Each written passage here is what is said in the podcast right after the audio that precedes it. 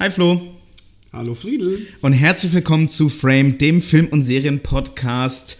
Schön, dass ihr alle wieder zuhört. Ähm, ich hoffe, euch hat die erste Folge gefallen, unser Pilot. Heute ist es ja schon die zweite Folge. ihr könnt vielleicht hören, ein bisschen bessere Audioqualität. Und bevor wir in das große Thema heute einsteigen und bevor wir das große Thema revealen, Flo, äh, es gibt News. Es gibt wieder News. Ich freue mich auf die heutige Folge ganz besonders. Da kommen wir dann gleich noch dazu. Aber ich würde tatsächlich vorher gerne ein paar Sachen ähm, ansprechen. Und zwar gibt es ein paar Neuigkeiten, die passiert sind diese Woche. Zum Beispiel letzte Woche habe ich schon mit äh, Vertrauer verkündet, dass ich mich eigentlich nicht darauf freue, freue, aber es ist ein neuer James Bond Trailer gedroppt äh, letzte Woche. Ich habe ihn mir angeschaut und ich muss leider sagen, ich habe jetzt doch irgendwie Bock. Drauf. Ich auch. Es, ah, es, sieht schon ganz geil aus. Also man erkennt halt diesen äh, Fukunaga-Style, dieses True Detective-Ding. Vielleicht bilde ich mir das auch nur ein, aber man erkennt einfach so ein bisschen, dass, dass da was Eigenes drin ist. Und ich fand den echt irgendwie ganz cool. Ich, ich finde, ich find, der Trailer sieht mega geil aus. Also er, schied, er, schied, er sieht krank gut geschossen aus. Ähm, Bilder sind wirklich Wahnsinn. Ich glaube, die Cinematography wird richtig fett. Voll. Und ich habe das Gefühl, er wird sehr sci-fi. Also man sieht echt crazy Dinger. Sie, sie fliegen ja aber mit einer Drohne aus mhm. einem Flugzeug weg, in, mit dem sie dann in, unter Wasser tauchen, ist auch ein U-Boot gleichzeitig. Also ich glaube, es wird gadgetmäßig einer, auf jeden Fall einer draufgelegt, aber die Bilder sind krass und hey, Kino ist zurück, ist geil. Das Kino ist back und der James Bond Overload, jeder hat Bock drauf, ähm, jeder hat Bock auf Agentenfilme. Ähm, was ist sonst passiert? Mulan ist mittlerweile draußen. Es gab die ein oder andere Review schon. Ich habe mir schon ein paar tatsächlich angeschaut von ein paar YouTubern, die ich immer ganz geil finde. Und äh, hey, große Überraschung, der Film sollte relativ scheiße sein. ja. ähm, wir haben es ja letzte Woche auch schon gesagt, dass wir nicht so krass viel Bock drauf haben. Mushu ist nicht dabei. Das steht alles so ein bisschen unter dem komischen Stern mit diesem Disney Plus VIP-Zugang, das auch schon nicht so geil ist. Ja, und ich glaube, wir müssen den Film aber einmal selber angucken. Um, ey, auf jeden Fall ja. gucken wir uns den an. Wir haben ja schon gesagt, wir machen einen richtig geilen Filmabend, richtig männlichen Filmabend und schauen uns dann Mulan zusammen an. Aber ein, eigentlich gilt das Motto ohne Mushu, ohne mich. aber, aber, wir werden es trotzdem, unsere uns ist es unsere journalistische Pflicht, ihn anzuschauen. Das, könnte, das hätte auch die deutsche Disney-Übersetzung davon sein können. Das ist immer so der Klassiker. Ähm, genau, es draußen soll nicht so toll sein. Übrigens auch an alle Leute, die es äh, noch ein bisschen aushalten können, aber keinen extra Obolus dafür abdrücken wollen. Ab 4.12. kann den auf Disney Plus dann auch tatsächlich jeder gucken. Und dann wird er auch normal gestreamt. Und da würde ich sagen, für zwei Monate lohnen sich die 30 Dollar doch krass. Wir machen das auf jeden Fall vorher schon, weil ähm, wohin sonst mit dem Geld? Ja, eben. Wir sind in München, wir haben die Kohle. Genau. Ähm, sonst, äh, morgen ist ein sehr besonderer Tag. Morgen droppt nämlich der neue Trailer von Dune. Das wird richtig krank. Ich habe mega Bock drauf. Äh, ich habe es letzte Woche auch schon mal gesagt. Ich freue mich mega auf den Film und da werden wir auch nächstes Mal definitiv drüber sprechen. Gibt's, ich bin ich, krass gespannt. Ich habe so Bock, diesen Trailer zu sehen. Ich bin so gespannt, wirklich. Ich glaube, es gibt keinen Film, auf den ich gerade gehypter bin, als auf Dune. Außer halt Mulan natürlich. Außer halt Crazy fucking Mulan. Ähm, ansonsten, ähm, der Film, der dieses Wochenende am meisten Geld in den deutschen Kinos eingespielt hat, über den reden wir heute nicht. Es ist nämlich After Truth. Äh, Friedel, was ist denn After Truth? Äh, Kennst du After ich kenn, Truth? Also ich kenne After Truth nicht. Ich habe, um ehrlich zu sein, auch noch nie davon gehört. After Truth hat dieses Wochenende 240.000 Zuschauer in die deutschen Kinos gelockt. Ähm, What? Übrigens, jetzt geht meine Kaffeemaschine im Hintergrund. Jawohl, die Kaffeemaschine säubert. Aber hey Leute, wir sitzen beim Flo in der Küche. Für, die, für das Crazy Studio reicht es noch nicht, aber das ist. That's real life. Wir sind halt leider nicht in einem, in einem äh, Studio hier radiomäßig professionell, aber das soll auch nicht das Ziel von diesem Podcast sein. Nee. Äh, After Truth, es, ist, es handelt sich um Fanfiction, also es ist eine Verfilmung eines Buches. Ähm, der zweite Teil tatsächlich schon. Der erste Teil hieß im Original After Passion und kam in die deutschen Kinos mit dem äh, wunderschönen Titel After. After. After. in die deutschen Kinos. In die deutschen For real. Nein, um, ich glaube, es ist sogar umgekehrt. Ich glaube, ich erzähle Quatsch. Ich glaube, er kam im Original als After raus und sie haben in Deutschland Ich wollte jetzt sagen, in Deutschland hm, sollen wir den nee, Film After nennen? aber lustig wäre es. Es wäre es, es wär, es wär lustig, ich fände es cool, aber nee, naja. Äh, andersrum, genau. Und äh, After Truth heißt auch in Deutschland anders. Äh, das weiß ich jetzt gerade leider nicht mehr auswendig, aber After We, doch After We Collide.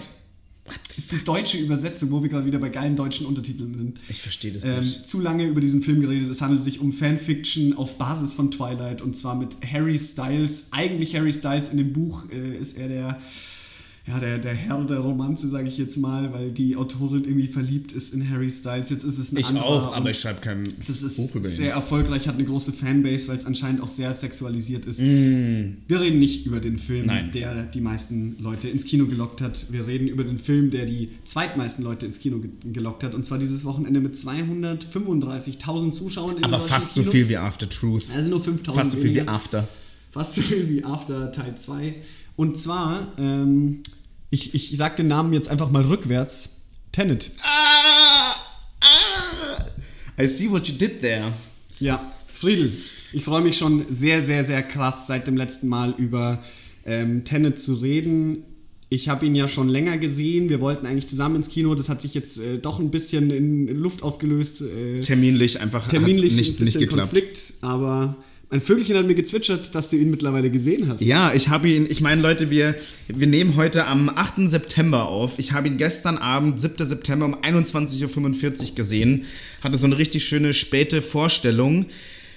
Ich war zum ersten Mal seit Ewigkeiten im Kino. Es Wie war, war's? es war geil. Es hat richtig Spaß gemacht. Ähm, es war, es ist also, keine Ahnung, man, ich glaube, als Mensch gewöhnt man sich, wenn man lange was nicht macht, gewöhnt man sich an die Abstinenz von Dingen, genauso wie man sich an Sachen gewöhnt, die man immer um sich rum hat. Ich habe mich leider, muss ich gestehen, fast schon dran gewöhnt, nicht mehr ins Kino zu gehen und gestern hat mir das wieder die Augen geöffnet, wie geil das eigentlich ist und wie krank Spaß das macht und wie, es war einfach ein wunderschönes Erlebnis. Ja, wir haben auch jetzt in der Vorbesprechung schon mal kurz über das Thema Sound geredet. Das wird auch, glaube ich, gleich nochmal äh, auf jeden Fall ein Thema werden bei dem Film.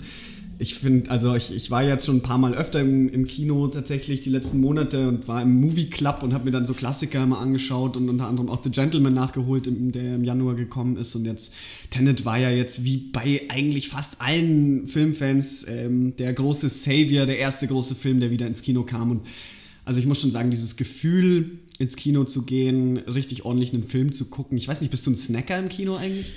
Brr, Ich bin nicht so ein, Sn- also ich war mal ein Snacker, ich bin nicht mehr so ein Snacker, weil, also, also wenn dann süßes Popcorn, aber irgendwie gerade nicht so und ich brauche aber was zu trinken bei, im Kino. Ja, ich habe mit der Gefahr, dass man, dass man halt pinkeln muss, aber gestern musste ich nicht. Ich habe übelst Angst gehabt gestern, dass ich pinkeln muss. Boah, ich kenne das, wenn so ein Film auch dann länger ist und du weißt einfach, vor allem bei Tenet willst du halt auch nichts verpassen. Nee, eben nicht, eben bei mir halt, weil, wenn, keine Ahnung, wenn man sich da so ein bisschen mit den Reviews auseinandergesetzt hat oder im Vorfeld was gehört hat, war es auf jeden Fall immer kompliziert. Dieser Film ist kompliziert und ich dachte mir auch so, wenn ich da zwei Minuten verpasse und dann geht es Mhm. um irgendwas, das wäre dann scheiße gewesen. Ich bin tatsächlich auch kein Snacker, um das Thema äh, kurz abzuschließen. Ich bin auch gar nicht so ein großer Popcorn-Fan. Ab und zu habe ich mal so einen Nacho-Heißhunger, aber momentan kaufe ich eigentlich ganz gerne was im Kino, einfach um die auch mal ein bisschen zu unterstützen. Ich, äh, wie man ja weiß, ist der Hauptumsatz im Kino nicht das Ticket, sondern tatsächlich äh, der Umsatz mit dem Food und mit den Snacks und mit den Getränken.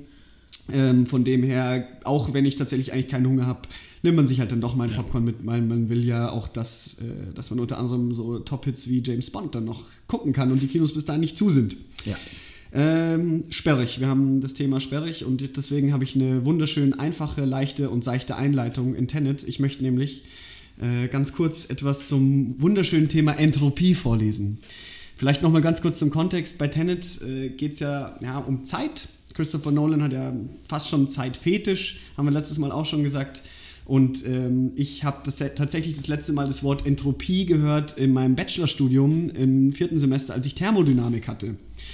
Hast du schon mal was von Entropie gehört? Ich hatte gestern zum allerersten Mal äh, eine Konfrontation mit dem, mit dem Wort oder mit der Sache Entropie. Ich habe davon noch nie gehört. Ähm, ich glaube auch, dass du dich wahrscheinlich, du hast dir wahrscheinlich leichter damit getan mit dem physikalischen Background dieses Filmes. Ich äh, habe es zum ersten Mal gehört und ich muss sagen, ganz easy war es für mich nicht, aber versuch's mir vielleicht nochmal zu erklären. Ich lese es jetzt einfach mal vor, die Definition von Entropie, mit der auch äh, in Tenet die Zeitverdrehung er erklärt wird. Und zwar, alle in einem System spontan ablaufenden Prozesse bewirken eine Zunahme der Entropie, ebenso die Zufuhr von Wärme oder Materie. Solche Prozesse sind zum Beispiel Vermischung, Wärmeleitung, chemische Reaktion oder Umwandlung von mechanischer in thermische Energie durch Reibung. Abnehmen kann die Entropie eines Systems nur durch Abgabe von Wärme oder Materie. Daher kann in einem abgeschlossenen System äh, die, die Entropie nicht abnehmen, sondern im Laufe der Zeit nur zunehmen. Prozesse, bei denen die Entropie in einem System zunimmt, können nur rückgängig gemacht werden, wenn ein anderes System die Entropie aufnimmt. Sie werden als irreversibel bezeichnet.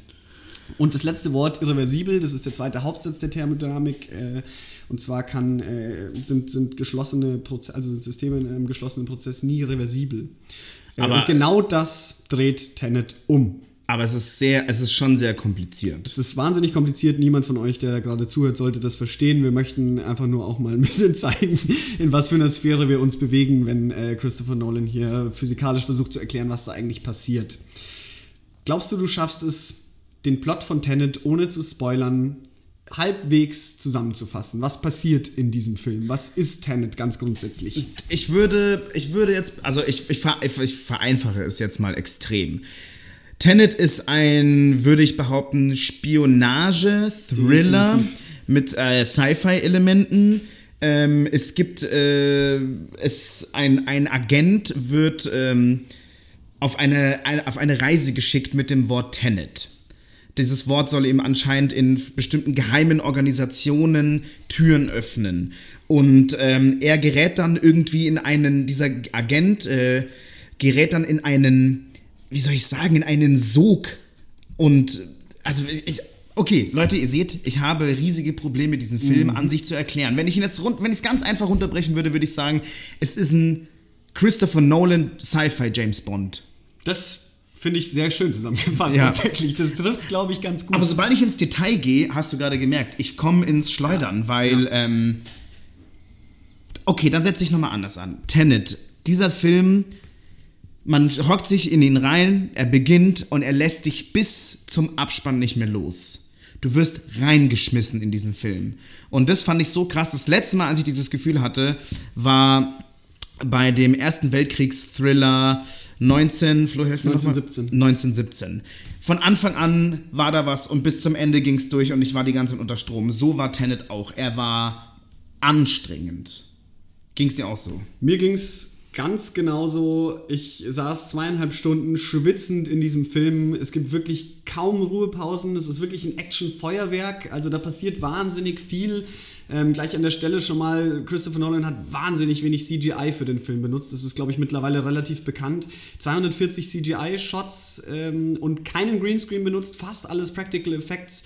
Das sind so Sachen wie Schauspieler mussten tatsächlich lernen, rückwärts zu reden. Kenneth Branagh, der ja den Bösewicht äh, in dem Film spielt, hat einen russischen Akzent und musste mit russischem Akzent lernen, rückwärts zu sprechen für die Szenen, die rückwärts laufen. Eher ernsthaft. Und also das sind wirklich solche Geschichten, die da, die da ablaufen. Ähm, super practical der Film, super laut, super brachial und das ist von vorne bis hinten einfach nur ein krasses Actionfeuerwerk. Ähm, bevor wir weiterreden, ich würde sagen, dass wir äh, sofort in Spoiler-Territory gehen. Also Ja. Leute, die den Film noch gar nicht gesehen haben, die den Film noch sehen wollen, nicht wissen wollen, was in der Story passiert.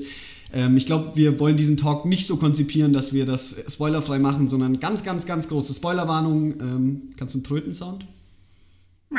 Dankeschön. Ab hier, äh, Spoiler-Territory, jeder, der nichts von Tenet wissen soll, äh, hört jetzt bitte weg oder schaltet ab oder hört sich unsere erste oder wenn sie bis dahin schon draußen ist, dritte oder zehnte Folge an. Deswegen, ähm, zurück dazu. Ähm, sehr, sehr lauter Film, sehr, sehr krasser Film und lass mal das Zwischenfazit gleich vorwegnehmen. Ist das was Gutes? Ist das was Schlechtes? Wie gehst du jetzt knapp, ja, 17 Stunden, nachdem du den Film gesehen hast, äh, da raus? Wie fühlst du dich? Ähm, ich. Mein erster Gedanke bei dem Film war lustigerweise gar nicht, war der jetzt gut oder war er schlecht, sondern ich war total ergriffen oder ich war total unterhalten, weil ich was, ich hatte das Gefühl, ich habe was total Neues gesehen.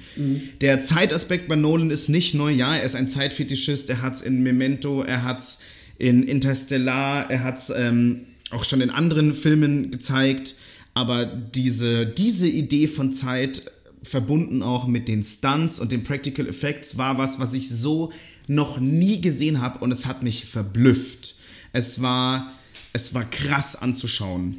Ähm, aber ich muss sagen, ich bin nach wie vor erschlagen von dem Film. Und das meine ich jetzt gar nicht so groß negativ oder positiv, sondern er arbeitet immer noch in mir. Und man hat, glaube ich, auch, sobald man aus diesem Film rausgeht, ähm, den Impuls, ihn nochmal zu sehen. Definitiv. Das war tatsächlich das allererste, als die Credits ähm, aufgerollt sind, habe ich mir gedacht, okay, ich würde am liebsten sofort nochmal rein. Ähm, ich wusste zu dem Zeitpunkt schon, dass ich den Film ganz geil finde Und ich habe mich typischerweise direkt danach hingesetzt und habe äh, mir Analysen angeschaut. Das war ja, also ich habe hab die Preview am, ähm, kurz vor dem ersten Tag quasi gesehen, ähm, also an dem Mittwoch, bevor er rausgekommen ist, und habe danach die wenigen Videos und Infos, die es schon gab und wo Leute schon angefangen haben zu diskutieren, habe ich mir sofort äh, reingepresst und mich informiert und da gleich reingehakt. Ähm, und die ganze Zeit, eigentlich seitdem, ich finde es richtig schade, dass ich ihn jetzt erst nur einmal gesehen habe bisher, aber ich habe wahnsinnig Bock, den nochmal zu sehen, auch weiterhin mich super krass reingefresst in das Thema und ähm, ich war tatsächlich überrascht, weil mein erster Gedanke war Hype, okay, das war gerade richtig geil.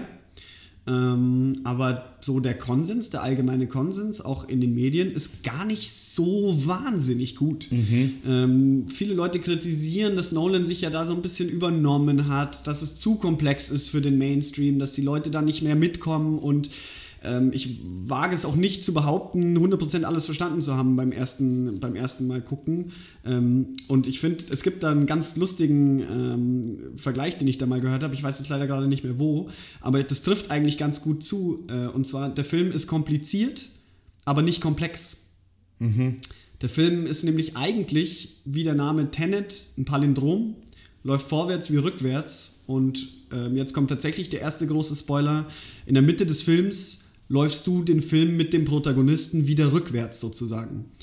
Ähm, und das, ähm, ja, das, das, das macht, lässt das Ganze sehr, sehr komplex wirken, aber ist eigentlich relativ straight up, meiner Meinung nach. Aber es ist auch kompliziert erzählt und ich muss auch sagen, wenn ich was rauspicken würde, was mir am wenigsten gefallen hat, da gibt es zwei große Dinge.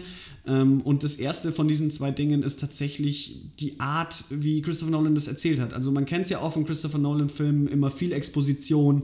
Interstellar hatte super viel Erklärung, super viel im Dialog, ähm, dass erstmal der, der Grundstein gesetzt wird, was sind denn überhaupt meine Regeln, was sind denn die physikalischen Grundsätze. Und Inception hatte ja auch wahnsinnig viel tatsächlich. Extrem viel Exposition ja. auch, ja. Das stimmt, das stimmt. Inception ist ein wahnsinnig gutes Beispiel dafür auch. Und ähm, am Anfang gab es ja auch die Gerüchteküche, ob das nicht sogar ein Nachfolger von Inception ist. Und ja, die Exposition ist da, das ist auch ein bisschen viel und vielleicht äh, wird's da auch, gibt es da die einzigen Längen mal zum Teil. Also ähm, das, das, das kann dann schon ein bisschen komplexer werden. Aber an sich wenn man sich wirklich damit befasst. Aber da muss ich jetzt auch dazu sagen, das liegt halt auch daran, dass ich mich wahnsinnig viel danach gleich damit befasst habe. Gehe ich jetzt so nach den zwei Wochen, wo ich ihn gesehen habe, da ran und denke mir so, ich meine, die, das Grundprinzip ziemlich gut verstanden zu haben. ja, also ich, ich, ich kämpfe immer noch mit dem Grundprinzip. Ich habe bestimmte Aspekte, wo ich das Gefühl habe, die habe ich jetzt besser verstanden und manche schlechter. Aber ich muss auch sagen, dass... Ähm, wie du es gerade schon erwähnt hast, der Film ist eigentlich gar nicht mal so wahnsinnig kompliziert. Und ich habe das Gefühl, dadurch, dass Nolan hier so, er hat ein bisschen Probleme, den Film zu erzählen, deswegen gibt es viel Exposition. Mich stört die Exposition nicht mal unbedingt übrigens. Ich habe immer nur das Gefühl, ich wurde nach, den, nach der Exposition im Film nicht dringend schlauer. Mhm. Und oft habe ich auch das Gefühl, er versucht, einen Mangel an, an Charakterbildung und Storytelling einfach mit gigantischen Effekten irgendwie zu begraben. Ich habe auch das Gefühl, dass das langsam so ein Nolan-Ding wird. Das war ja bei Dunkirk auch schon einer der größten Kritikpunkte. Es gibt quasi kein Character-Building. Ja. Das ist ja jetzt wirklich, also der, der Protagonist, John David Washington, der übrigens der Sohn von Denzel Washington ist. Ähm, das man, was man übrigens merkt in dem Film. Findest du? Zum erst in Black Clansman, wo er auch die, den, die Hauptrolle spielt, war weiter weg von seinem Vater schauspielerisch als in dem Film. Ich hatte manche, manche Wörter und manche Gestiken, da habe ich wahnsinnig die Ähnlichkeit rausgehört. Mhm. Fand aber auch, und das ist was total Positives, ich finde find ihn einfach einen swaggy, coolen Dude, wie sein Papa. Ja, also ich, mir, mir macht Spaß, ihm zuzuschauen. Mhm. Ähm, aber ich, es war kein Character Building da. Allgemein kann man sagen, der Film ist ein relativ klares Gut gegen Böse Ding. Das ist unser Hauptprotagonist ja. und er ist der Gute. Ja. Und dann haben wir unseren Bösewicht, den russischen Bösewicht. Also ich finde, er hat auch mit Klischees so ein bisschen gespielt. Ja, am Ende des Tages im Herzen ist es ja irgendwo schon sehr stark Bond inspiriert. Und ja. das hat ja Nolan selber auch gesagt. Er äh, hat ähm, sich super krass von diesem Gefühl inspirieren lassen, das er als Kind hatte, wenn er einen James Bond-Film geschaut hat. Und ähm, der, also der Protagonist hat nicht mal einen Namen. Also der heißt wirklich nur The Protagonist, der Protagonist in diesem Fuck, Film. darüber habe ich noch gar nicht nachgedacht. Ähm, das ist tatsächlich so. Der hat, der Ja, der hat keinen einziger- Namen. Der hat als einziger Charakter gar keinen Namen. Und da sieht man auch mal, das, das steht meiner Meinung nach so ein bisschen für das Character-Building des ganzen Boah, das Films. fickt gerade meinen Kopf, der hat keinen Namen, darüber habe ich noch nicht nachgedacht. Ja, Wir wissen einfach den Namen nicht. Nee, der heißt wirklich, er sagt ja auch immer, I'm the protagonist, sagt er in diesen Autoszenen ganz am Ende da auch, wo er bei der, bei der Ah ja, klar, stimmt. Es ist, im Auto sitzt. Klar, es ist ja auch so, dass man. Es geht ja auch in dem Film um die Suche, wer ist der Protagonist. Das ist ja auch irgendwo Ja, genau, Teil dieses genau. Films, so zu, zu suchen, wer hat das ausgelöst, wer sind die Bösen, wer sind die Guten. Man wird da lange ja im Unklaren gelassen, aber er hat keinen fucking Namen. Das wird mir jetzt gerade erst klar. Das Ja, ist sehr total- interessant. total verrückt. Finde ich aber sogar irgendwie ganz cool, dass es mich gar nicht mal so sehr juckt. Ja, ist eigentlich ganz lustig, das stimmt. Ich, ich habe es mir währenddessen dann auch schon mal gedacht, so, habe ich jetzt nicht richtig hingehört, habe ich da was verhört, aber auch ähm, auf IMDb offiziell heißt er einfach nur The Protagonist und hat keinen Namen. Ach, krass. Ähm, so wie eigentlich fast alle Charaktere auch keinen Nachnamen haben. Also Neil von Robert Pattinson gespielt ist auch einfach nur Neil ähm, und äh, Kate oder Cat, je nachdem, manche sagen Cat, manche sagen Kate irgendwie, die von Elizabeth Debicki gespielt wird, ähm, die hat auch keinen Nachnamen. Aber wenn wir schon dabei sind, lass uns doch mal über die schauspielerische Leistung reden. Das würde mich nämlich jetzt, das fände ich jetzt ganz interessant. Lass das mal auf jeden Fall machen. So, insofern es denn geht, Geht, ja, äh, ja. überhaupt. Also, ich glaube, äh, schauspielerisch fasse ich das relativ kurz äh, von meiner Seite aus. Ich finde, Robert Pattinson hat eine sehr gute Leistung gebracht. Ich finde, er, hat- er ist ziemlich smooth. Ähm, er, er macht es sehr gut. Für mich, äh, Standing Out ist auf jeden Fall Kenneth Brenner als Bösewicht. Dieser völlig übertriebene russische Akzent hat mich überhaupt gar nicht gestört. Ihr macht ihn sehr gut.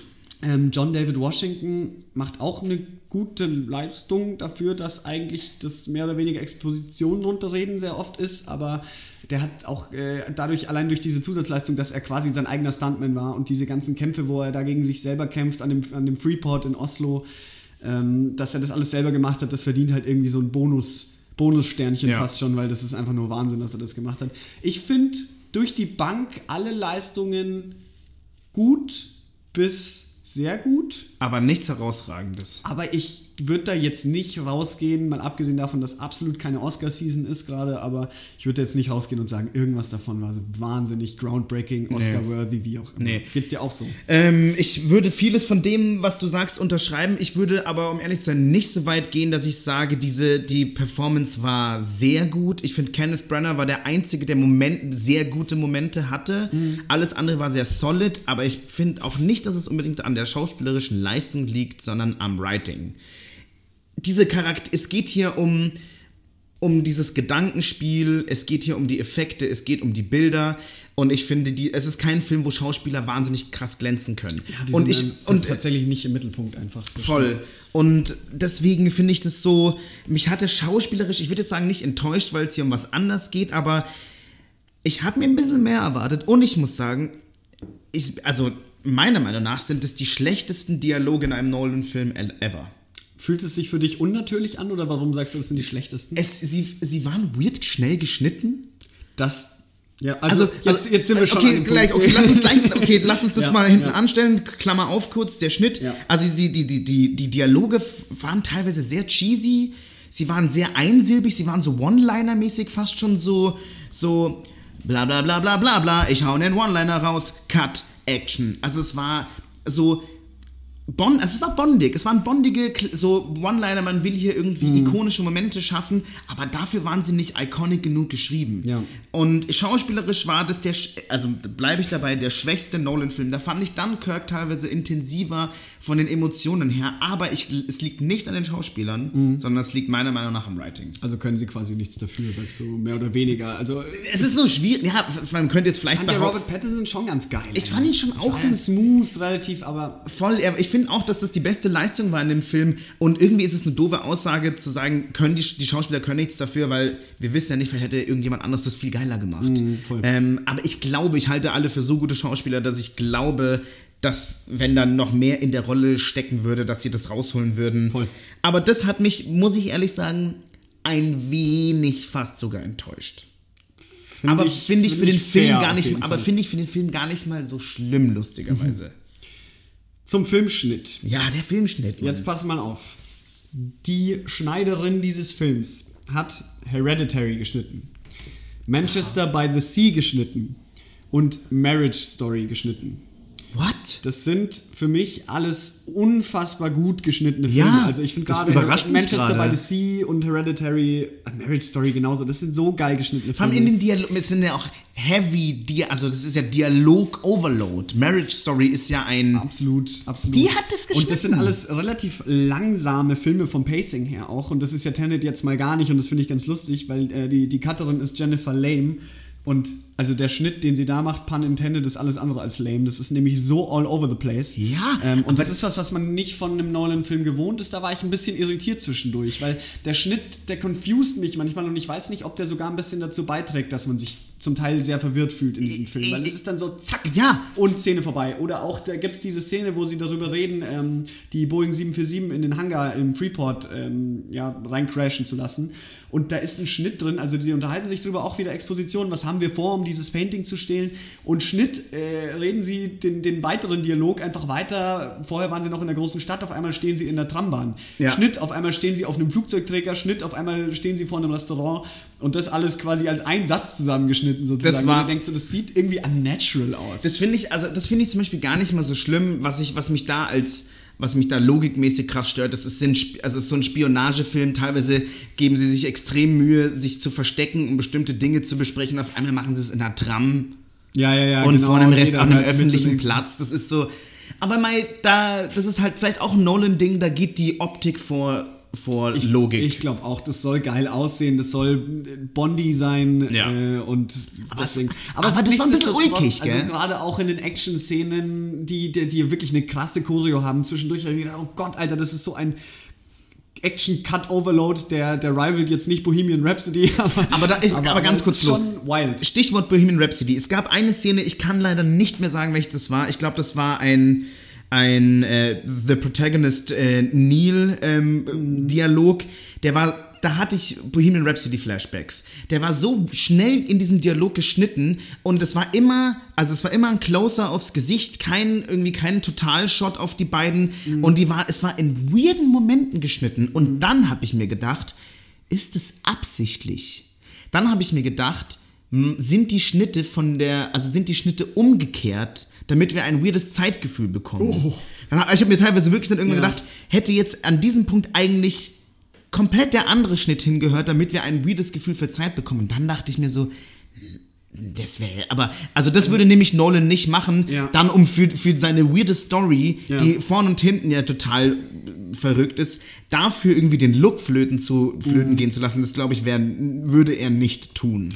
Das glaube ich auch nicht. Ich halte es so ein bisschen, also es klingt ein bisschen farfetched, aber wenn es so wäre, wäre es natürlich eine krasse Nummer. Aber ich, ich weiß nicht, ob er Qualität quasi dafür einbüßen würde. Ich glaube, dass Nolan zu sehr ein Techniker ist. Das glaube ich nämlich nicht, aber mich würde interessieren, und das, wenn ich, wenn ich diesen Film jetzt irgendwie als Datei, als digitale Datei äh, zur Verfügung hätte, Mhm. würde ich gerne manche Dialoge rückwärts abspielen, um zu gucken, ob da die Schnitte mehr Sinn machen. Ja, ja, ja. Aber wieso, dann macht der Dialog keinen Sinn mehr. Aber ich, ich Ja. es war so weird, dass ich halt mir, wie ihr schon merkt, äh, ich, ich kam dann teilweise, dachte ich mir so, ich, das muss, das, das ist so weird, das muss einen Grund haben. Aber ich glaube, es war Vielleicht vielleicht ist einfach es einfach nicht so geil nicht so geschnitten. geil geschnitten. Okay, Flo, aber ganz, bleiben, bitte bleiben wir noch ganz kurz beim Bild. Ja. Ein, eine Sache, die extrem aufgefallen ist, ist, glaube ich, ist auch der Nolan-Film mit den hässlichsten Set-Pieces aller Zeiten. Uh, findest du, das ist tatsächlich so? Ich finde, also was mich, ist was, halt farblich schon sehr eindeutig kodiert. Also ich möchte ganz kurz, äh, bevor wir weiterreden, eins dazu sagen. Und zwar äh, ist ja sehr, sehr stark in diesem Rot-Blau-Stil. Also ich würde sagen, so der Grundfarbton ist irgendwie so türkis-blau-mäßig. So habe ich den Film auch im Kopf irgendwie, wenn ich dran denke. Aber ähm, man merkt ja dann spätestens in der Mitte vom Film, okay, alles was rot ist, ist irgendwie vorwärts, alles was blau ist, ist invertiert, Ja. also quasi rückwärts. Das sieht man lustigerweise, habe ich auch erst später festgestellt, an äh, Cats Kleid. Die ganze erste Hälfte des Films oder den meisten Teil hat sie ein rotes Kleid an und daran erkennt man auch, dass es vorwärts läuft. Ja. Dann sieht man es ganz klar am Ende in dieser Kampf, fast schon Kriegsszenerie, wo sie die rot-blauen Teams quasi markiert haben, ganz eindeutig und auch in dem Mittel, in, an, an dem Wendepunkt des Films quasi genau in sind der sie Mitte. in rot-blauen. Kammern? Also ja, ja, ja. genauer, krasser kann man diese Rot-Blau-Kodierung einem nicht vor die Nase setzen. Aber es geht, also ich finde ich find das Grading nicht das Problem. Ich finde nur,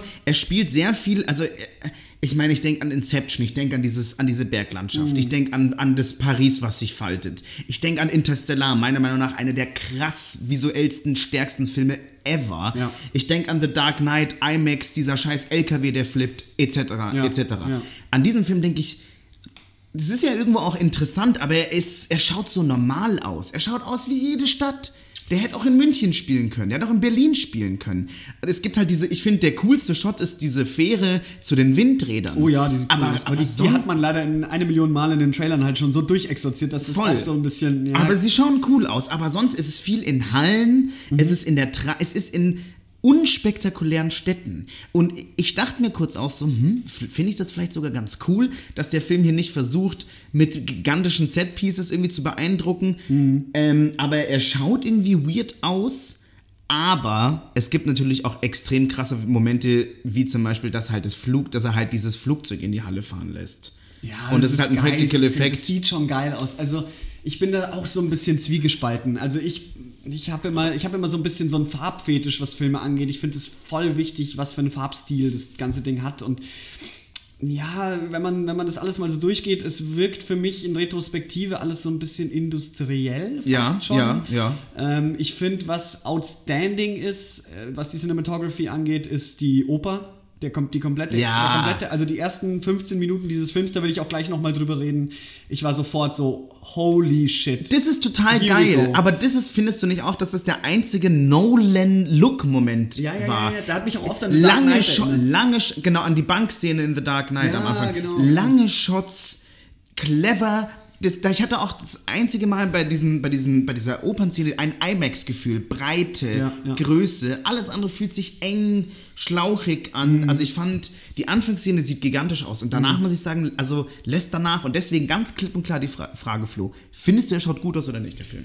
Ich glaube, wenn ich mich auf eins festlegen müsste, wenn ich nicht sagen kann, es gibt kein, keine Grautöne, dann würde ich sagen, eher nicht. Ja, ich auch. Das ist nicht die große Stärke des Films. Ja. Das ist nicht unbedingt der Look. Klar, da passiert sau viel, die Action ist krass, die Practical Effects, das sieht man, da ist nicht viel, da ist nicht viel CGI rumgetue Shit dabei, sondern da, da fliegt halt eine verdammte oder da fährt halt eine verdammte Boeing 747 in den Flugzeughanger. Das ist schon eine geile Kiste so. Ja. Auf der anderen Seite ist halt so, ja, ich weiß auch nicht. Ich weiß nicht, warum mir da das, das, das gibt mir kein komplett zufriedenes Gefühl, was die Cinematography angeht. Die Kamera ist top, übrigens von heute, von heute mal, ähm, niederländischer Kameramann, der schon das dritte Mal mit Nolan zusammengearbeitet hat. Der ist echt heute von heute mal, gell? ist heute von heute mal. ein geiler Name. Unfassbar. Ein Mann, ein Mann von heute. Ja, heute mal. Ein heute mal. Wann, wann räumst du dein Zimmer auf? Heute mal. Sorry, Entschuldigung. Ähm, auf jeden Fall, ja, ich, ich weiß, was du meinst. Der, für mich gibt es einen ganz eindeutigen Star in diesem Film. Und äh, der heißt Ludwig Göransson. Ja. Weil das, was mir auch nachträglich am meisten hängen geblieben ist und was ich mir jeden Tag momentan reinziehe rauf und runter, ist der Soundtrack dieses Films. Wie geil ist der Soundtrack dieses Films? Ja. Ich finde den so unglaublich stark und ich habe da auch, um da nochmal auf die ersten 15 Minuten einzugehen, ich habe da diese Szene im Kopf, wo sie dann ganz am Anfang in der Oper stehen und dann fassen sie sich da, dieses äh, Special Team, äh, fassen sich da auf die Schultern quasi, also äh, so quasi, jetzt geht hier gleich der Einsatz los und dann ballert dieser Soundtrack da rein und dann, dann dieser, ja, sehr, sehr fast schon künstliche Sound, den Ludwig Göransson ja auch bei Mandalorian schon gemacht hat, das merkt man krass. Das finde ich aber so geil. Und ähm, das hat er am Ende zum Beispiel in dieser, in dieser, in, in der Endschlacht. Ähm, ich weiß nicht, ob es dir aufgefallen ist, aber das blaue Team, da wird der Soundtrack rückwärts abgespielt. Ja, Und ich, ich, ich finde, das, das ballert, das knallt, das viel so. Das, ich finde einfach, der Soundtrack, um das mal wirklich in einem Satz zusammenzufassen, der passt perfekt zu diesem Film, meiner Ja. Meinung nach. Das passt so krass zusammen wie Interstellar, der Hans Zimmer Soundtrack ähm, auf, auf den Film. Und das ich- ist einfach wie nur dafür gemacht. Und ich finde, der ballert und passt einfach perfekt. Und man muss, finde ich, sagen, dass Ludwig Göransson auch beim, bei Hans Zimmer in bestimmten, also in bestimmten Bereichen stilistisch sich was abgeguckt hat. Und ich glaube, das ist Christopher Nolan sehr wichtig, weil er das seit The Dark Knight eigentlich in allen seinen Filmen verwendet, sind ganz, also diese langen Töne. Also es, es gibt natürlich den der ist geil, der, der entfährt, erfährt in diesem Film eine Weiterentwicklung, eine elektronische, dieser, der, ich würde mal sagen, runtergepitchte, mächtige Fährenhupen-Sound. Aber es gibt auch dieses. Also diese langen, hohen Töne, die, die dich nicht in Ruhe lassen, dieses Ja. Suspense. Ich glaube, viele Leute, die, die vielleicht jetzt auch zuhören, kennen es von The Dark Knight. Ein konstanter Ton, wenn der Joker kommt, der dich unwohl fühlen lässt, Mhm. der dich aber dranhält. Und den, auch diese Technik benutzt Ludwig Göransson. Das ist nämlich auch so eine geile Technik. Das sind zwei gleiche Töne, rück, also einmal vorwärts und einmal rückwärts gegeneinander gespielt. Lustig, wie in Tenet. Deswegen gibt es ein Unendlichkeitsgefühl von diesem Ein Ton. Palindrom. Ein, es ist ein Soundpalindrom. Deswegen gibt es dieses geil. Unendlichkeitsgefühl. Und das macht er wahnsinnig gut. Und ich finde es, ähm, es ist, also, er, er macht es wahnsinnig gut. Das, ist ein geiler Ja, Soundtrack. der Soundtrack ist wirklich Wahnsinn. Irgendwo wahrscheinlich auch Geschmackssache. Ich glaube jetzt nicht alle feiern den so krass. Er ist auch manchmal anstrengend, aber so wie der Film manchmal anstrengend Ja. ist, ist auch der Soundtrack anstrengend. Ja, ich finde auch lustigerweise, das äh, habe ich vorher schon ein bisschen gelesen, da wird manchmal ist es auch so laut, ähm, dass, ich, dass ich ein paar Szenen nicht verstanden habe.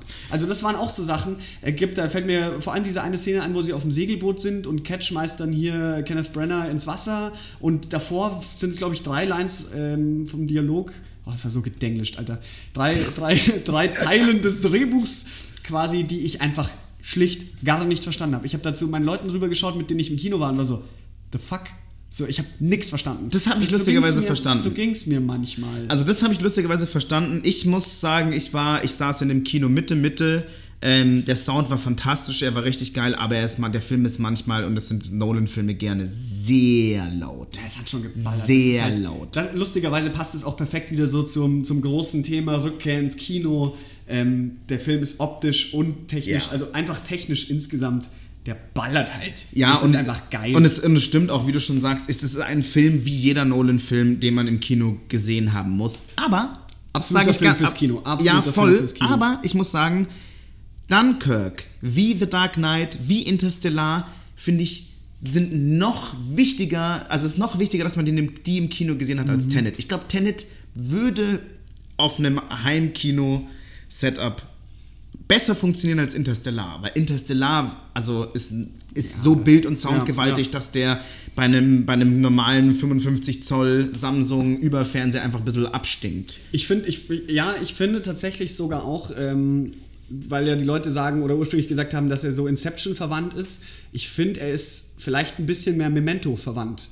Also Memento hatte ja auch schon so eine krumme Timeline und funktioniert auch viel über diesen, über diesen äh, Special Move quasi, ähm, dass, dass die Zeit halt ja strange in unserem in unserer Auffassungsgabe in diesem Film läuft. Ja. Und deswegen ja, ich verstehe, ich verstehe, glaube ich, was du sagen willst, auch so ein bisschen. Und der, der zieht auch viel aus diesem Ganzen, wie er erzählt ist. Und ähm, nicht nur aus den krassen Effektbildern und nicht nur aus dem krassen Sound. Ich- also, an, die, an die anderen sind es einfach noch mehr. Also Interstellar ist da einfach noch, noch viel, viel krasser. Ich habe den ja nochmal im Kino gesehen vor nicht allzu langer Zeit. Der, war, der lief eben im Movie Club und das war einfach nur krass, den nochmal zu sehen. Ähm, das ist einfach ein Film, der, der, der funktioniert fast nur im Kino, außer du hast zu Hause im Keller so ein richtig geisteskrankes Heimkino eingerichtet. Flo, ich möchte mit dir nochmal ganz kurz, wenn wir jetzt schon diese einzelnen, einzelnen Aspekte des Films abhaken, ich möchte Ja. nochmal über die Story reden. Ja, ähm, Tenet. Also ich, ich, ich finde, dazu sollte man vielleicht einmal kurz aufarbeiten, das Wort Zeitreise und Inversion, das man ja im Trailer schon oft gehört hat. Also eigentlich per se ist das, was Tenet macht, ja eigentlich keine Zeitreise, sondern Inversion und genauso wie äh, das Wort selber Tenet ein Palindrom ist, ist der ganze Film ein Palindrom. Das heißt, die erste Hälfte läuft er vorwärts und dann nicht wie bei Back to the Future springen sie in irgendeine andere Zeit, sondern sie drehen die Zeit um. Und das ist eben die Entropie, die quasi, also so wird das zumindest erklärt, die Entropie der Gegenstände, die invertiert sind, wird umgedreht. Sie gehen ja dann in diese Maschinen rein und laufen dann blaue Welt rückwärts. Und zwar, wenn fünf Tage vorwärts, fünf Tage vorwärts sind, sind fünf Tage rückwärts genauso fünf Tage rückwärts. Und ähm, das glaube ich, das so in den Kopf zu kriegen, wie das funktioniert, ähm, diese so, sogenannte, also fast schon proportionale Zeitreise, ähm, wie es vorwärts und rückwärts abläuft. Da äh, glaube ich, ist es so, dass viele Leute aussteigen, was ich absolut verstehen kann, weil irgendwie da auch wieder Exposition ist nicht so genau erklärt. Und ich muss auch sagen, so dann im, ähm, im, zum, zum dritten Akt hin zur Endschlacht, da war ich dann auch so, gut, dieses rote Team läuft jetzt vorwärts und nutzt das Wissen von dem blauen Team, das schon da ist und invertiert zurückläuft. Und das war mir schon klar, dass das blaue Team rückwärts läuft, aber ich war dann trotzdem bei diesen Szenenwechseln immer wieder so, nee, äh, nee. Also so, äh, weißt du, was So ich meine? richtig, also ich glaube. also ich habe dann, ich habe mir dann eingebildet, Leute vorwärts laufen zu sehen ähm, in dem invertierten Team, Ja. wo ich mir dann dachte so, Hä? So, Ich- was habe ich jetzt hier nicht verstanden? Ich glaube sogar, wenn man da ganz penibel beim zweiten oder dritten Mal drauf achten würde, ich glaube, es würde schon alles Sinn machen. Ich muss nur manchmal sagen, war ich so, ich war einfach in, diesem, in dieser Schlachtszene, es waren auch viele Leute unterwegs, ein bisschen überfordert. Aber ich will eine, einen kurzen Funfact zu diesem Palindrom. Es gibt nämlich ein berühmtes lateinisches, römisches Palindrom. das kenne ich doch. Eine Steintafel. Ah, du kennst es schon. Okay, für die Sag's, Leute. Für sag, Leute sag's bitte für unsere Framies. Genau, für die, für die Framies, die Leute, die es nicht können. Das ist nämlich Sator, Arepo, Tenet, Opera, Rotas. Alles Wörter, die in diesem Film äh, vorkommen. Und diese, das ist ein, eine, es ist eine, gibt eine, eine Steintafel, eine römische, lateinische Steintafel, die diese Wörter in der Chronologie, die ich gerade vorgelesen habe, die da so eingraviert sind. Und ähm, das ist sehr, also das finde ich, finde ich krass interessant und ich würde gern wissen, ob, also, ob Christopher Nolan diese Steintafel gesehen hat und gesagt hat, fuck, das in, Da mache ich einen Film. Das ist ja, es inspiriert Ja, ihn das- ja, ja, irgendwie. voll, und dass diese. Leute, dass diese, dass Charaktere ja so heißen wie auf dieser genau. Steintafel. Also nochmal kurz, um das auch zusammenzufassen. Sator ist ja Kenneth Brenner, der Bösewicht. Tenet ist die Organisation, die der Protagonist angeheuert wird und der Name des Films logischerweise. Arepo ist der Kunstdealer von, von Cat oder Kate. Guck mal, den hätte ich jetzt zum Beispiel aus dem Kopf gerade nicht mehr zusammengekriegt. Dann Opera, die berühmte erste Szene. Und was ist das letzte? Rotas. Ah, das, ist, das war die Security-Firma. Ja, ja, ja. das ist ja. die Security-Firma. Genau. Genau. Aber ich finde es ja interessant, dass es, also dass es nicht nur Inspo war anscheinend, sondern dass er halt auch die Namen da eingefügt hat. Fand ich irgendwie, fand ich irgendwie, das, das hat mir gut gefallen. Das finde ich auch ganz geil. Ich mag das ja auch immer, wenn dann so Easter Eggs da ein bisschen reingelegt werden, beziehungsweise es ist ja fast schon mehr als ein Easter Egg jetzt eigentlich, sondern ein richtig essentieller Part des Films und der ganze Film ist nach, diesem, äh, nach dieser Steintafel benannt. Ist irgendwie schon eine geile Sache auch. Ich finde das, find das total cool und im Endeffekt, wenn man sich dann wirklich auch das große Ganze anschaut, ich kann mich noch genau erinnern, bevor wir den Film angeschaut haben, habe ich gesagt, ich wette, das ist wieder so typisch, dass, äh, dass der Filmname ein Palindrom ist, vorne und rückwärts gleich, aber der Film selber auch und tatsächlich Ja. ist es auch so. Und dann, wenn man sich auch nochmal anschaut, den Namen Tennet selber, also Ten rückwärts und vorwärts. Am Ende bei der Endschlacht sind es 10 Minuten für das rote Team und 10 Minuten fürs blaue Team. Also Ah, Ten, Ten. ja, stimmt, Das geht dann klar. auch wieder auf. Ja. Und irgendwie fügt sich das Ganze richtig satisfying in so einem Puzzle zusammen und das feiere ich ja immer total. Also das. Ich finde ich find das auch, pass auf, ich finde das auch total geil und ich finde, find, der Film hatte auch ein paar starke Momente, wo ich das Gefühl hatte, ja, jetzt check ich's und ich komme irgendwie mit. Es gab aber auch ein paar Momente, die fand ich ein bisschen lame, weil, und da, das ist, finde ich, eine wichtige Szene, die Kampfszene in diesem Freeport wo unser Protagonist, der Hauptcharakter, gegen einen vermummten Mann kämpft. Ja. War dir nicht auch relativ schnell klar, dass er dagegen sich selber kämpft? War dir auch nicht relativ schnell klar, dass Kate Cat diejenige ist, die vom Boot springt? Weil man irgendwann weiß, dass die sich gegenseitig in der. In, die, die haben sich gegenseitig beeinflusst. Also, also sobald man weiß, dass die Vergangenheit und die Zukunft sich gegenseitig so beeinflusst, wusste man, ah, ihr wart schon mal irgendwo und wir erfahren das jetzt im Nachhinein am Schluss. Und irgendwie wusste ich schon, und das hat mir ein bisschen den Kick rausgenommen. Okay, ich, ich war da ein bisschen blöder. Ich ähm, habe äh, in dem Moment, als er quasi gegen den Maskierten kämpft, also ich war erstmal highly confused und habe die ganze Zeit versucht, meinen meinen, äh, Kopf darum zu bringen, wie das gerade funktioniert. Er vorwärts, Ja, der andere rückwärts das- und so, yeah. Stimmt, und ich muss sagen, das ist auch voll geil, wie man danach. Also ich finde es total, ich fand es einen total geilen Moment, das Gefühl zu haben, man weiß jetzt nicht, wo oben und unten Nee, ist. null. Weil keine, das ist, also das hat Ja. man auch so noch nicht gesehen. Das hast du ja auch schon gesagt. Das sind einfach Sachen, die hat man wirklich so noch nicht gesehen. Ähm, ich habe das mit Cat, dass sie das selbst ist, die von diesem Boot springt. Ähm, tatsächlich erst in dem Moment, als sie selber vom Boot springt. Ah ja, klar, die hat sich selber gesehen.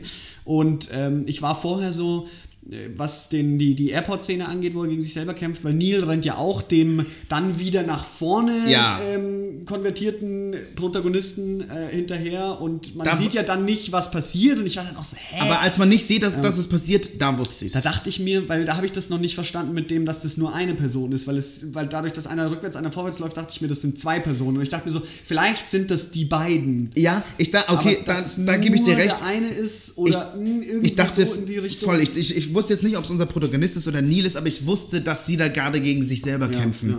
Schon relativ, also ich hatte das Gefühl, Wissen ist jetzt auch ein starkes Wort, aber ich hatte so ein Gefühl. Und da muss ich sagen, das war ein bisschen so, na, Okay. aber auch, auch okay. Also es war Hat okay. mich, glaube ich, ein bisschen mehr geflasht, weil, ähm, weil ich tatsächlich noch nicht so krass vorausgesehen habe, Ähm, aber gut, ja, ich kann, kann ich verstehen, dass man das mit so einem gewissen Auge relativ schnell aufnehmen kann eigentlich. Ich, ich habe mich lustigerweise relativ schnell erwischt, insgesamt bei dem Film mit der, mit der Stimmung, in der ich drin gesessen bin. Ich habe ja die, ähm, die alle drei Staffeln Dark jetzt endlich mal angeschaut. Ah. Also diese deutsche Netflix-Serie, wo es auch sehr, sehr viel, Achtung, Spoiler, wer es noch nicht gesehen hat, auch so um Zeitreisegeschichten ganz grob geht. Ähm, und ich habe mich so ein bisschen dabei erwischt, wie ich in derselben Denkweise bin. Also in diesem, ah ja, mhm, okay, wenn er jetzt hier rückwärts, dann ist er da vorwärts. Und das finde ich auch geil gemacht das dann in der, in, im zweiten Drittel rauskommt, als er dann tatsächlich nach diesem Wendepunkt in der Mitte rückwärts läuft ah ja, das ist er in dem Auto, der versucht hier ja. dieses Teil von dem Algorithmus. Das wusste man ja auch schon, als er beschließt, wieder zurückzukehren, dass er das ist. Ja, ja, genau, genau. Ja. Und dann, äh, was ich total genial finde, ist eine Szene, wo sie ähm, rückwärts laufen zum Flughafen, wo er dann kurz bevor er gegen sich selber wieder kämpft. Äh, und zwar sieht man das auch schon, wenn man den Film äh, im ersten Drittel guckt, bei der ersten Airport-Szene. Da sind die zwei in dem Anzug und laufen in der ersten Szene ähm, in einen Krankenwagen rein mit einer Bahre. Mhm. Und sie laufen ja dann quasi mit der verletzten Cat, die ja in der Mitte angeschossen wird von Kenneth Brenner, ähm, laufen sie da raus aus dem Krankenwagen. Ähm, genau, und, und ziehen das dann quasi in die in, in den Hangar sozusagen ja. rein und laufen damit rein. Und das finde ich total geil, weil mit dieser Bahre, dadurch, dass einer links und einer rechts steht, checkst du nicht, ob das gerade vorwärts oder ja, rückwärts ja, ist. Ja, ja, voll. Und das ist auch dieses, ich habe jetzt oft schon gelesen und auch gehört von Leuten, die gesagt haben, hä, das macht gar keinen Sinn in der Zeit, in der sie rückwärts laufen. Die Leute müssen die doch sehen und bla, aber die sind ja auch die ganze Zeit in diesem Boot und die einzigen Szenen, in denen sie rückwärts laufen, sind dieser Highway Chase, mhm. sind ähm, der Freeport, also der, die Flughafenszene mit der Bahre, wo er dann, mhm. wo John dann, also der Protagonist dann mhm. gegen sich selber kämpft. Und die Schlacht am Schluss. Und die Schlacht am ja. Schluss, wo ja keine unbeteiligten Zuschauer, also ich finde das schon schlüssig. Ich habe jetzt da oft äh, gehört von Leuten, die gesagt haben, nee, nee, das kann nicht sein, was machen die die ganze Zeit? Aber mir geht es so, dass ich das relativ eindeutig erklärt finde, dass sie da, da in diesem. Das fand ich jetzt auch nicht zu kompliziert. Also sie, sie haben ja da auch diese Atemmasken dann auf, weil du quasi dann die, die Luft, die rückwärts sozusagen geatmet werden muss. Also du würdest dann quasi Kohlenstoffdioxid oder ja. Monoxid einatmen, wenn du da rückwärts bist. Und dann deswegen tragen die, die Gasmasken. Ähm, Sauerstoffmasken, dem, ja. Sauerstoffmasken, Gasmasken. Sauerstoffmasken mit dem. Ähm, ja, mit dem invertierten Sauerstoff sozusagen, damit das funktioniert. Und das finde ich auch alles gefühlt relativ eindeutig. Ich weiß ja. nicht. Ähm, Habe ich jetzt irgendwie oft in der Kritik gehört. Aber eine Sache ist mir noch wichtig, ähm, die, die, die mir sehr stark, ähm, oder was heißt sehr stark, aber so ein bisschen sauer aufstößt. Und zwar diese große Szene in der Mitte, wo dann der große Wechsel kommt und gesagt wird, so ab hier läuft der Film jetzt rückwärts. Mhm. Quasi. Mhm. Wo Kenneth Brenner auch Cat anschießt und dann müssen sie ja rückwärts reisen sozusagen, weil äh, der, die invertierte Kugel kann nicht geheilt werden, weil sie radioaktiv ist. Das wird ja am Anfang in dieser Expositionsszene mit der Wissenschaftlerin auch schon gesagt. Ähm, und zwar, ich finde, die wirkt irgendwie auch so zack, zack, zack und jetzt geht's rückwärts. Und dieser, dieses, das soll ja eigentlich ein großer Moment sein, so der große Wendepunkt. Das hat sich jetzt für mich ganz subjektiv einfach überhaupt nicht so ja, angefühlt. Ich weiß genau, was mir ging es ähnlich und ich hatte das Gefühl, das lag am Dialog.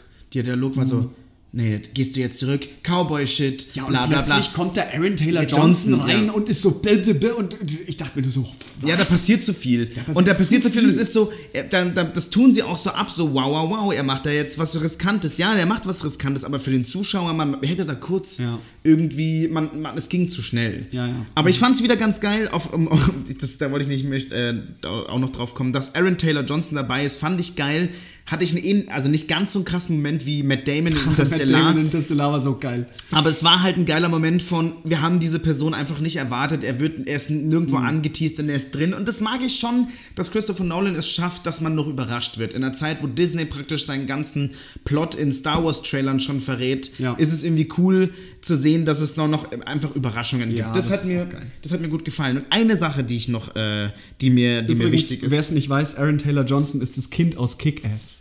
Ja. Das ist, der ist mittlerweile so ein krasser Dude geworden. Und Aaron Taylor Johnson ist. He's a man. He's a man. He's a man. der spielt auch was Quicksilver in Avengers Age of Ultron. Wird ja, dann aber auch gleich erschossen. Stimmt, der ist dann gleich auch Spoiler für Age of Ultron. oh, sorry Leute, er wird erschossen. Spoiler. Ja. Aber wer den noch nicht gesehen hat. Selber hm. schuld.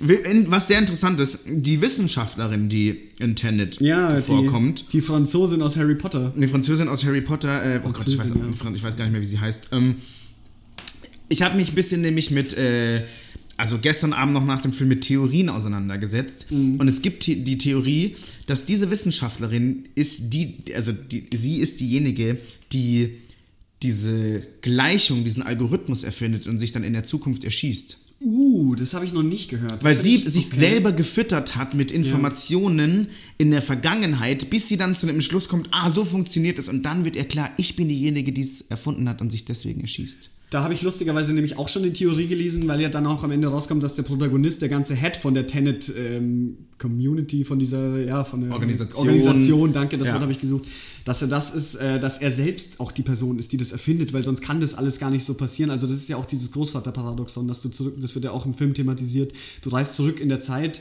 und wenn du dann deinen Großvater umbringst, kannst du ja quasi nicht mehr existieren. Da spielt der Film ja immer so ein bisschen damit.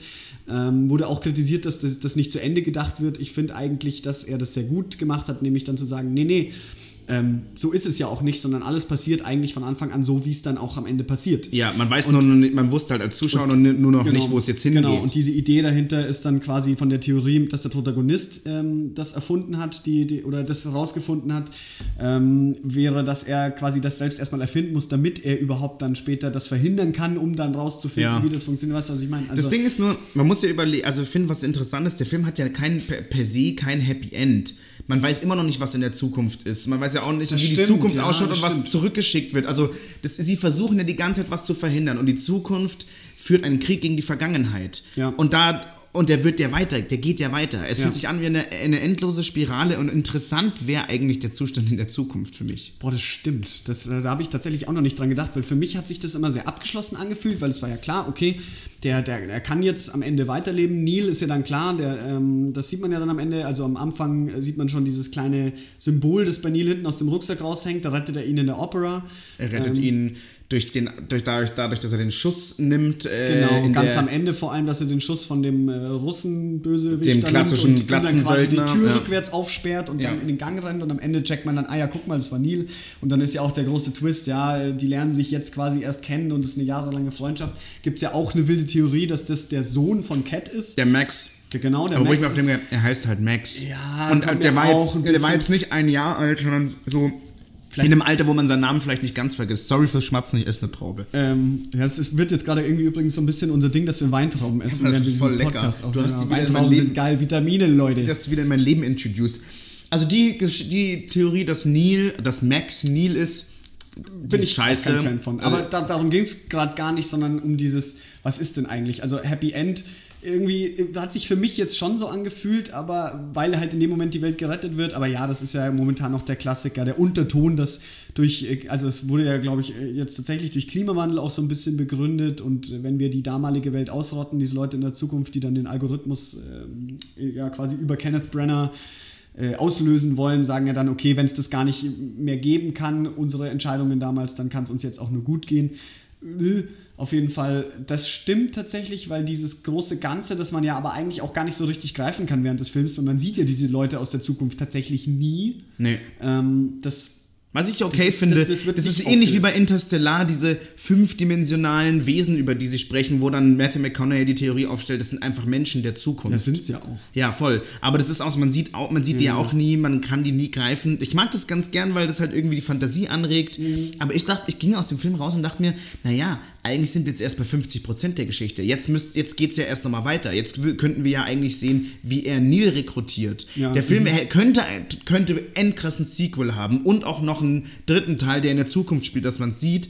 Ja, das wird Nolan halt safe nicht machen. Macht er auch nicht. Ist auch okay. Aber ich dachte mir nur, ein Happy End hat er nicht. Ich, weil wir wissen nicht, wie dieser Krieg ausgeht. Ja, ein Happy End für unsere designated Gruppe schon. In, ja, in der Zeit, für die ja. Menschheit, äh, dafür, dass er eigentlich relativ groß angelegt wird. Ja, wir verhindern den dritten Weltkrieg quasi.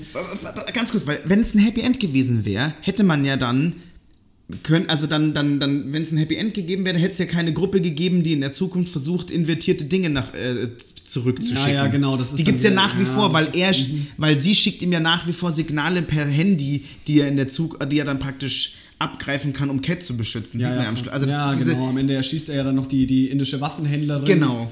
Ähm, weil sie diesen Anruf da macht. Weil, ach, das, Wir sind immer noch am Stand vom Anfang dieses Films.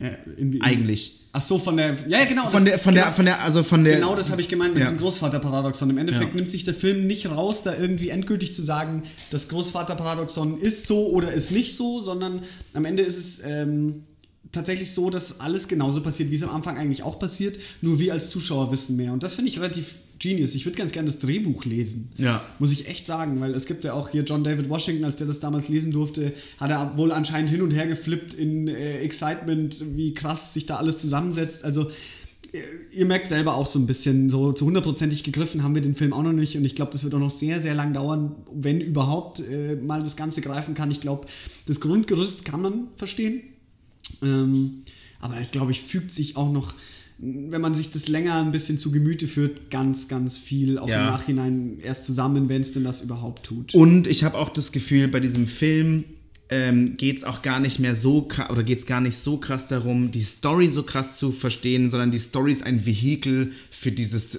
optische ja, Spektakel. absolut. Weil was, also was ich da, was man da an Stunts sieht, an Effekten, muss ich sagen, manche sagen, ja, es ist einfach nur vorwärts und rückwärts gespult. Nee, aber es sieht so krass aus und ich finde es endgeil. Ich find's auch Also mega. mir hat es mega Spaß gemacht. Hammer. Und hier geht es gar nicht so um die Story. Es geht hier um brachialen Sound, kranke Bilder. Es ist nicht sein stärkster, ich finde, es ist nicht Nolans stärkster Film. Ähm, aber er, er macht wahnsinnig Spaß und er fordert einen heraus und das ist irgendwie geil. Man geht aus dem Kino heraus und ist nicht so, ja, ich habe alles verstanden.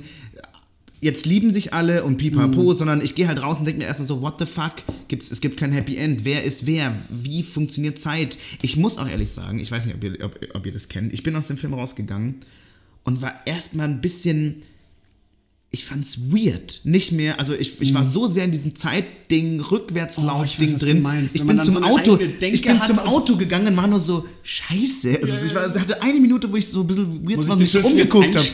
war, ich, rausholen? fand, ich fand's end weird, aber das ist doch irgendwie ein Zeichen dafür, dass es, dass es irgendwie funktioniert hat und cool war. Und das ist auch tatsächlich das Fazit, das ich für mich ziehe. Ich finde, ein Film hat es dann immer geschafft, mich zu begeistern, wenn ich äh, hinterher drüber nachdenke, wenn der mich nicht loslässt, egal mit welchem Effekt das ist, ob das die schauspielerische Leistung ist. Also wie gesagt, bei mir ganz klar der Soundtrack.